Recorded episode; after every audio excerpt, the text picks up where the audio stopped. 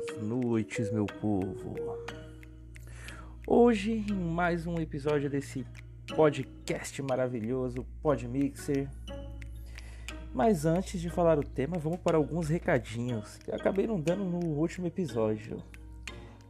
Divulgue sua marca conosco e alcance milhares de pessoas.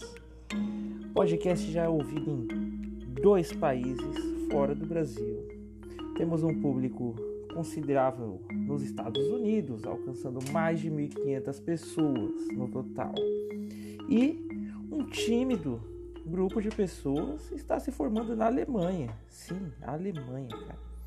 Que porra alguém da Alemanha tá ouvindo o podcast de um brasileiro? Enfim, para contatos em minhas redes sociais, e-mail evandros1me arroba gmail.com Twitter Evandro Hot Instagram Evandro S-U-M-E também. E vamos lá para o episódio de hoje. Hoje eu vou falar sobre uma série e um filme. Sim, entrar nesse ramo também. Comentar sobre séries e filmes. E a série que eu vou comentar hoje é Demolidor da Netflix. Vamos lá. E eu vou dar 10 motivos para você assistir a série Demolidor. Desde que os direitos voltaram para a Marvel, todos os fãs do herói tinham esperança de que o estúdio desse uma segunda chance para o personagem depois do fiasco do filme de 2003. Embora ele nunca tenha sido tão popular quanto o Homem-Aranha, ou algum dos Vingadores, o Homem Sem Medo merecia uma nova oportunidade de se apresentar ao público de maneira digna. E foi exatamente isso que a Netflix nos trouxe. A série inspirada nos quadrinhos do Demolidor chegou ao serviço de streaming no dia 10 de abril. E com apenas três episódios já foi considerada uma das melhores adaptações de super-heróis já feitas, seja na TV ou mesmo no cinema. Dúvida? Para provar que a série Demolidor é realmente tudo isso que a internet está falando e para incentivá-la a mergulhar um pouco neste outro lado no universo Marvel, preparei uma pequena lista com 10 boas razões para você começar sua maratona e assistir, assistir todos os episódios de uma só vez. Principalmente agora que já confirmaram mais uma temporada. Vamos lá, número 1. Um, é sua chance de conhecer melhor o personagem. Se você não tem o mínimo de contato com quadrinhos, dificilmente vai saber quem é o Demolidor. O herói que ficou cego após um acidente com lixo radioativo e teve seus outros sentidos potencializados não é nem de perto tão popular quanto outros nomes da Marvel. Mas isso não significa que você vai ficar sem entender nada ao assistir a série. A Netflix se preocupou em fazer o seriado não apenas para os fãs, mas em criar uma história de origem que funcionasse muito bem até mesmo para quem nunca ouviu falar do personagem até então. Assim, por mais que este seja o seu primeiro contato com o herói, você logo entende e aceita suas motivações, além de facilmente se apegar ao elenco de apoio e até mesmo aos vilões. Mais do que isso, Demolidor ainda consegue despertar o interesse de pessoas para as HQs. Assim, é bem capaz que você termine a temporada querendo saber mais sobre aquele maluco fantasiado e vá atrás de seus gibis. Em outras palavras, a série é uma ótima porta de entrada para novos leitores de um, do, de um dos personagens mais legais da editora. 2. Ele expande o universo Marvel. Gostou do Homem de Ferro? Empolgado para ir atrás do filme dos Vingadores? Vibrou ao saber que Homem-Aranha tá nos Vingadores?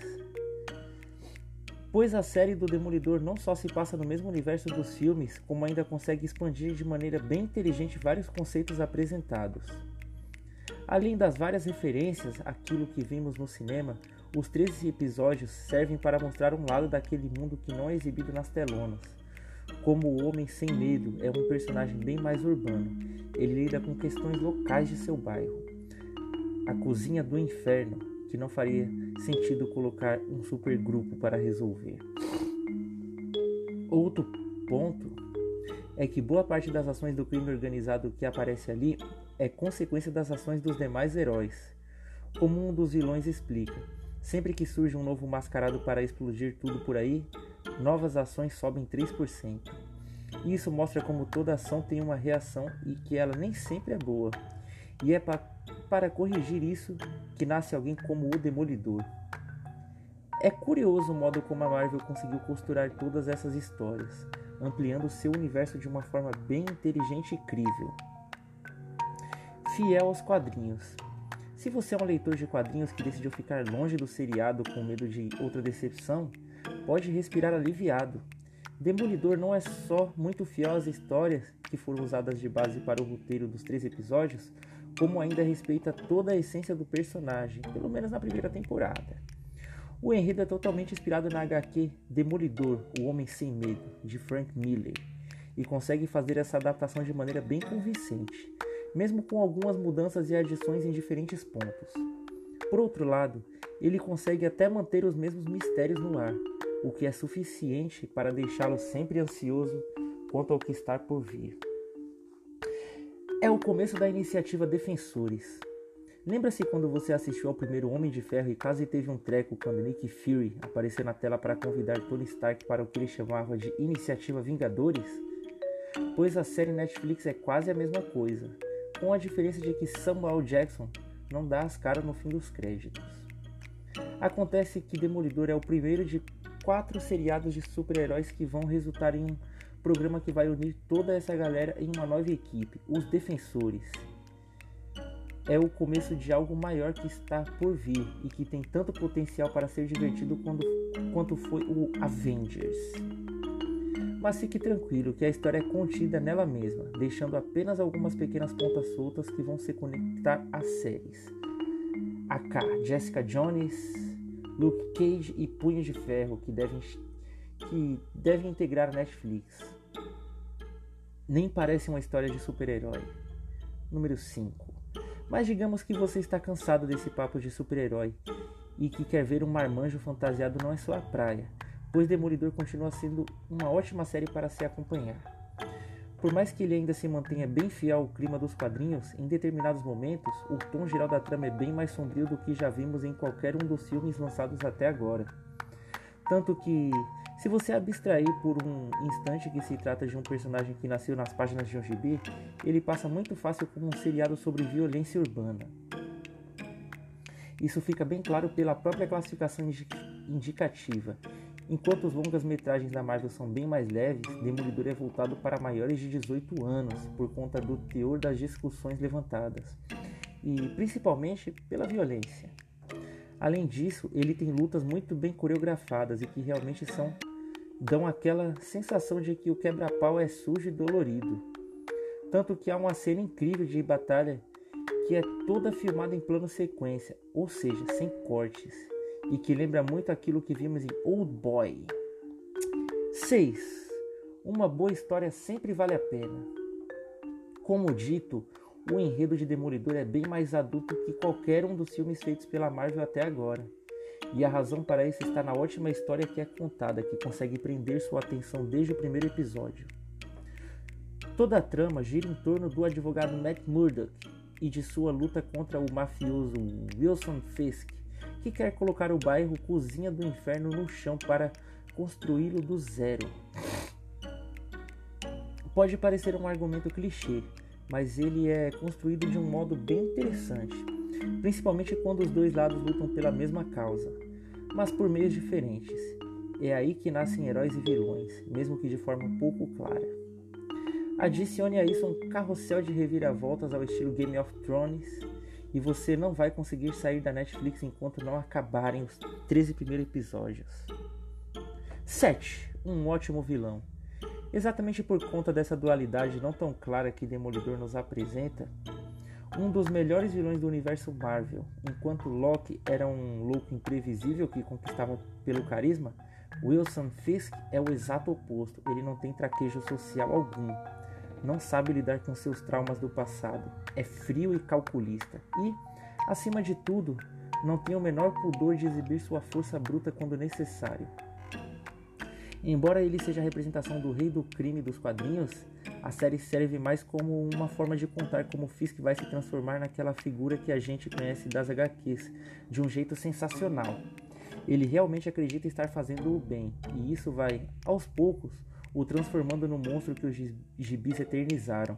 Ele não é mau, mas se torna. Ele tem algumas cenas realmente memoráveis e nos faz imaginar o quão perigoso ele ainda pode ser.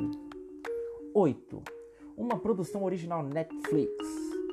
Tudo bem que o fato de uma série produzida pela Netflix não faz dela uma obra-prima, mas isso traz novas possibilidades para o programa.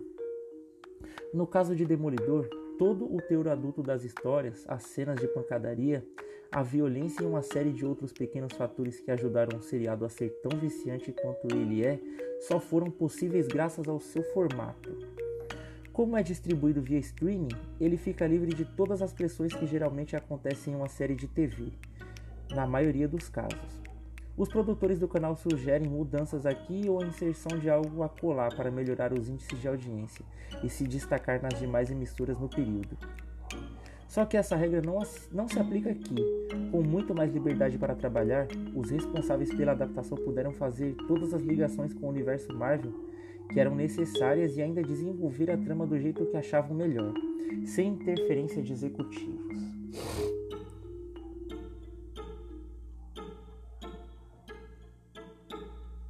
9. Repleto de easter eggs. Seja você um fã de quadrinhos ou um apaixonado pelos filmes de heróis, a verdade é que Demolidor está repleto de pequenas referências a todo o universo da Marvel.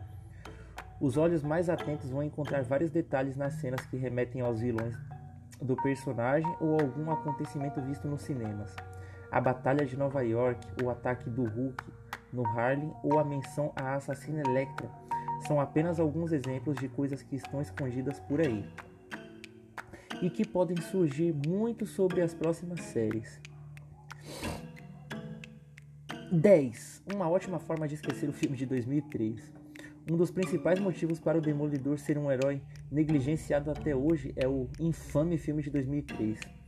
Produzido pela Fox, o longa trouxe Ben Affleck no papel de Matt Murdock, que interpretou um advogado cego tão bem quanto um joelho é capaz de protagonizar uma peça de Shakespeare. Tudo bem que a culpa daquele fiasco não é apenas do ator, mas de uma série de fatores. O elenco de apoio não ajudava em nada e o roteiro era outra tragédia que só ajudou a fundar mais a imagem do homem sem medo. E a nova série vem exatamente para nos fazer esquecer tudo aquilo. Charlie Cox é um Murdoch, muito mais convincente que não só nos faz acreditar que ele é capaz de tudo aquilo, como ainda sabe atuar. Só vitória. E é isso, gente. Esse, esse é o que eu tenho para dizer sobre Demolidor. Assistam, a série é boa, de verdade. E vamos agora falar sobre Mulan. Sim, Mulan. E vocês vão entender porque eu trouxe ele. E eu não vou falar sobre o o filme mais recente de Mulan e sim a animação. Vamos lá, que vocês vão entender melhor aonde eu quero chegar ou por que falar de Mulan. Mulan, um grande exemplo para as mulheres. Mulan é um filme da Disney de 1998, inspirado na lenda chinesa de Hua Mulan. A obra foi um grande sucesso de crítica e bilheteria que, com o passar dos anos, se transformou em um clássico. Famulan é uma jovem filha única de Fazou, um antigo soldado com a saúde debilitada. Mulan deve ir até a casamenteria para honrar sua família, e todos se mostram preocupados com o que pode acontecer em sua visita, pois o desejo de todas as mulheres de seu contexto social é encontrar um bom marido e, assim, honrar a família. Os valores familiares e o papel da mulher como boa dona de casa estão muito interligados na sociedade da época. E Mulan se vera muito pressionada. Ela não se sente preparada, tem outros desejos e sonhos. A visita será um desastre e Mulan se sentirá culpada por ter desonrado sua família e não encontrar seu lugar na sociedade. Ao mesmo tempo, o exército chinês iniciou uma guerra contra os Hunos. Então o imperador pede que um homem de cada família vá combater na guerra. Na família de Mulan, o único homem é seu pai, Portanto, pela regra, é quem deverá servir no exército chinês. Mulan vai contra essa decisão, porque sabe que, devido ao seu estado de saúde, seu pai não sobreviverá. Mulan então se passará por homem, sairá de casa e entrará para o exército. É. Hum. Tomar aguinha, né, gente? A honra e o dever de Mulan. Os valores da família tradicional da sociedade patriarcal, onde o homem é o herói e a mulher é deixada em segundo plano, limitada a casa, está mais que estabelecidos, mas Mulan não parece se encaixar neles. Na sua visita à casamenteria, vemos as jovens se preocupando com a aparência, muito animadas para encontrar um marido. Mulan, por outro lado, se, se prepara no último minuto, faz uma pequena cola para poder lembrar o que tem de dizer e não sabe muito bem o que fazer. Mulan sabe que deve honrar sua família e realmente deseja honrar seus pais. No entanto, ela falha em sua tentativa com a casamenteira e questiona quais são seus verdadeiros deveres. Finalmente, quebra as regras, rompe com tudo que está estabelecido ao se alistar no exército no lugar de seu pai. E não o faz apenas para salvá-lo, mas também por si mesma. Mulan deve encontrar seu lugar na sociedade e mostrar para si mesma que serve para algo mais do que ser uma esposa exemplar. Quando Mulan se decide, decide se vestir de homem, acontece algo muito simbólico. Mulan corta seu cabelo com a espada de seu pai. Este detalhe poderia nos passar despercebido e entenderíamos apenas como a transição de Mulan, a mudança e o começo de toda a aventura. Mas há algo mais. Tanto o cabelo quanto a espada estão carregados de conotações simbólicas. Se pensarmos na mitologia ou livros de guerra, nos daremos conta de que a espada está sempre vinculada à honra. A espada é uma parte do homem que o acompanha. Representa vitórias, crescimento pessoal e honra nas batalhas. Todo grande cavaleiro tem sua espada e venceu batalhas com ela. A espada que Mulan usa é a espada de seu pai a espada com que ele trouxe a honra para a família, Fá. Mulan pega a espada e corta seu cabelo com ela. O cabelo também possui uma forte carga simbólica relacionada à honra. Se pensarmos em Sansão, o cabelo simbolizava sua força e honra. O cabelo grande, por sua vez, é associado ao feminino. Assim como em Cantar de Meu Cid, a barba de Cid era um reflexo de sua honra. Quanto mais batalhas ganhava, maior ficava sua barba. Do mesmo modo, vemos o imperador em Mulan, com uma enorme barba branca, símbolo de sabedoria e da grande honra que o possui. E por ser o imperador, é o personagem que possui a maior barba. Mulan falhou, desonrou sua família a si mesmo. Por isso corta o cabelo e faz isso com o elemento que uma vez trouxe honra ao seu pai. Ao retornar ao exército e ter salvo a China, Mulan devolve a seu pai a espada e os objetos que o imperador lhe deu, devolvendo desta forma a honra à sua família. Vamos lá. As mulheres e Mulan. Como já vimos, o papel das mulheres na sociedade representada no filme é totalmente secundário. Mulan será uma personagem feminina totalmente atípica e nunca antes vista na Disney. Mulan será uma rebelde, uma mulher que desafia as regras e nos mostra que qualquer uma de vocês pode fazer o que quiser, porque nenhum homem é maior do que qualquer mulher. Quando o imperador pede ajuda do povo, só pede ajuda de um homem de cada família, não podendo ser substituído por uma mulher, mesmo que sua saúde esteja debilitada. Mulan considera isso injusto, pois ela é jovem e pode servir a China em condições melhores que seu pai, que provavelmente não sobreviveria a tal desafio. Mulan deverá medir suas palavras e agir como um homem para passar despercebida. Há um momento em que os soldados cantam uma canção sobre as mulheres e todos pedem que elas sejam lindas flores, que saibam cozinhar, etc. Mulan apela para a inteligência e astúcia a uma mulher com quem possa falar, algo que o resto dos soldados rejeitam, porque não são qualidades que esperariam encontrar em uma mulher. As coisas não são tão fáceis para Mulan no começo. No entanto, ela logo consegue se superar e obter respeito e reconhecimento do resto dos soldados. Quando este primeiro obstáculo parece superado, eles descobrem que ela é uma mulher e algumas pessoas passam a não aceitá-la, mesmo após ela ter salvado a todos e ter provado ser uma boa guerreira. São várias ocasiões em que podemos ter uma prova do quão difícil é ser uma mulher em um mundo de homens, onde muitas pessoas deixam de ouvir e até mesmo dizem para segurar a língua na presença de um homem, ou que nunca será valorizada porque é uma mulher. Apesar das adversidades, Mulan será uma heroína, quebrará todos os paradigmas e estereótipos e salvará seu país, mostrando que não é menor por ser mulher. Vemos um antes e depois dela. A jovem despreocupada que vimos no início desapareceu, demonstrando ser uma mulher forte e valente, igual a qualquer homem. Uma pequena frasezinha de Gloria Steinem. Feminista é qualquer um que reconhece a igualdade e plena humanidade de mulheres e homens. Continuando, provavelmente ela não estava ciente da gravidade da guerra até chegar a um acampamento onde não há sobreviventes. Lá, ela encontrará uma boneca perdida, que simbolizava sua parte feminina e infantil. Esse encontro com a boneca representa um encontro consigo mesma, com seu verdadeiro eu e, ao mesmo tempo, o fim da inocência e um passo em direção à maturidade.